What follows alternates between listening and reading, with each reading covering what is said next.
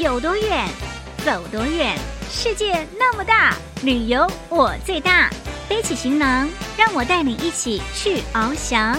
欢迎收听《旅游我最大》。朋友，大家新年快乐！欢迎收听二零二三前兔似锦新征程春节特别节目，我就是旅游小魔力林亚。听众朋友，咱们将要跟着 CC 一起来认识这一位来自台湾、目前在大陆工作的乡村文创设计师，他是曾之颖。看看呢，他如何改造当地的老房子，让它成为一间一间非常有特色的民宿。另外呢，听众朋友，你有没有听过什么叫做平乐？十八酿，这可是去到桂林必吃的美食哦。至于呢，什么是十八酿呢？我也不知道，咱们去听听看吧。Let's go！兔年到，春来报，哇！欢乐兔、吉祥兔、平安兔，你们都来啦！祝大家前兔似锦，扬眉吐气，兔飞猛进，大展宏图哟！二零二三前兔似锦新征程。听众朋友们，过年好！我是 Cici，新的一年祝您四季如意，吉星高照。今天 Cici 带大家认识一位来大陆工作生活已经有六年的台青曾之颖。在福建，他投身乡建乡创，收获了幸福感满满的生活。我爸爸，小哥哥，我回来了。哎，曾老师。Hello，你好。我叫曾之颖，来自台湾。能通过乡创事业拉近我与村民之间的距离，这件事超棒。碧波荡漾，临水而居，江对岸不时有火车鸣笛驶过，唤起怀旧的童年记忆。这是闽清县雄江镇梅雄村的古朴风景，也是吸引曾之颖扎根大陆的原因之一。得益于近年来福建省出台的多项措施，大批台湾建筑师来闽开展乡建乡创工作，曾之颖就是其中之一。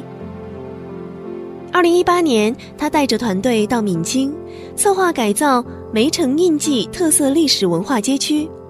在梅雄村，他们精心收藏村民的乡愁记忆，通过展示乡村美好生活，他们带动了当地旅游业的发展。与旧时光打交道，为新生活绘图景。我觉得两岸融合最重要的基础，就是我要结交很多当地的朋友，彼此互相的认识，互相的理解。接着，我们也跟当地的居民一起携手共创以及设计当地的老房子，然后改变成当地的特色民宿。我希望在工作上在地生根得更扎实，然后除了在福建以外，也能够有机会面向全国。真的，人与人之间的距离不在于我跟你站得有多近，而是我真的理解你、认识你，然后接纳你，这才是我留下来的动力。去年，曾之颖还参与策划了首届海峡相创大赛，为两岸相见相创融合交流聚能蓄力。如今，曾之颖将事业扎根大陆，结交了知心好友，认了干女儿，与这片土地接续下更多温情的牵绊，拉近了心与心的距离。我做的是一份非常接地气的事业，逐梦乡创，为村民打造幸福家园的同时，也成就了自己。作为一名乡村文创设计师，我希望两岸相见相创的人才在专业上各自精彩之余，也能够共享成果。台湾很多朋友对于大陆给予的政策和机遇，其实是一知半解。我很乐意搭建两岸交流的桥梁，一起创造更多的可能性。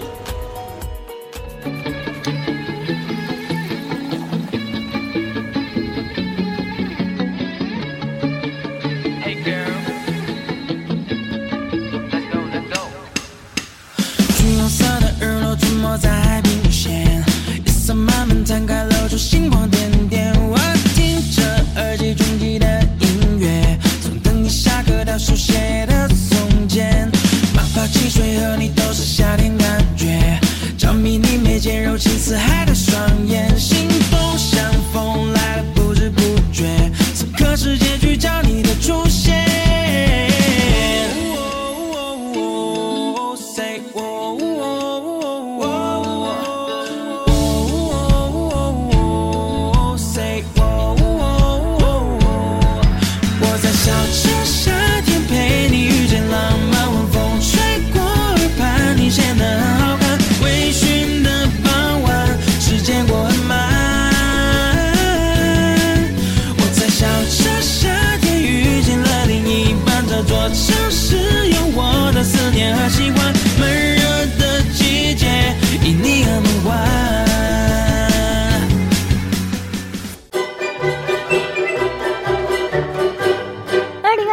前兔似锦，新征程，兔来运转，好运到！欢迎继续收听《旅游我最大》前兔似锦新征程春节特别节目哦。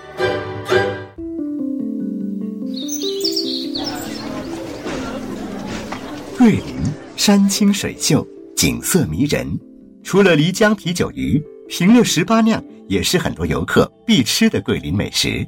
桂林平乐位于漓江、丽江、茶江三江交汇处，建县已有一千七百多年，悠久的历史、深厚的文化底蕴以及多元文化的交融，使平乐饮食文化异彩纷呈。在平乐的美食中，最负盛名的是十八酿。所谓十八酿，就是十八种酿菜。其实，平乐桂江传家酿菜远不止十八种。有当地童谣唱道：“高罗汉做了个竹笋酿，矮罗汉做了个螺丝酿，肥罗汉做了个冬瓜酿，瘦罗汉做了个柚皮酿，哭罗汉做了个辣椒酿，笑罗汉做了个豆腐酿，美罗汉做了个茄子酿，丑罗汉做了个苦瓜酿，长眉罗汉做了个葫芦酿，大胡子罗汉做了个豆芽酿，降龙罗汉做了个萝卜酿。”伏虎罗汉做了个芋头酿，大嘴罗汉做了个南瓜花酿，高鼻罗汉做了个蛋卷酿，巨手罗汉做了个大蒜酿，三眼罗汉做了个香菇酿，天龙罗汉做了个油豆腐酿，哑罗汉做了个菜包酿。平乐酿菜根据四季菜蔬各有不同，夏秋有南瓜花酿、辣椒酿、苦瓜酿、螺丝酿、茄子酿、苦瓜酿、葫芦酿。节瓜酿、冬瓜酿、西红柿酿、丝瓜酿，春天可以做菜包酿、竹笋酿，冬天可以做柚皮酿、蛋酿、油豆腐酿、水豆腐酿、豆腐干酿，而且还根据地域物产的不同而又不同。总之，船行走到哪儿，食物就买到哪儿，也就酿到哪儿，买到什么就酿什么。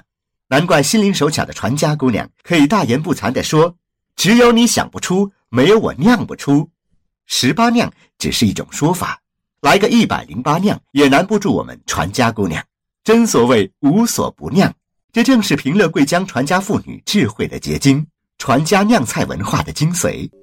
为什么桂江传家人要做酿菜？生活在桂江边的平乐古城的老人说，在距平乐古城桂江下游十五公里的地方，有一个小古镇，叫长滩。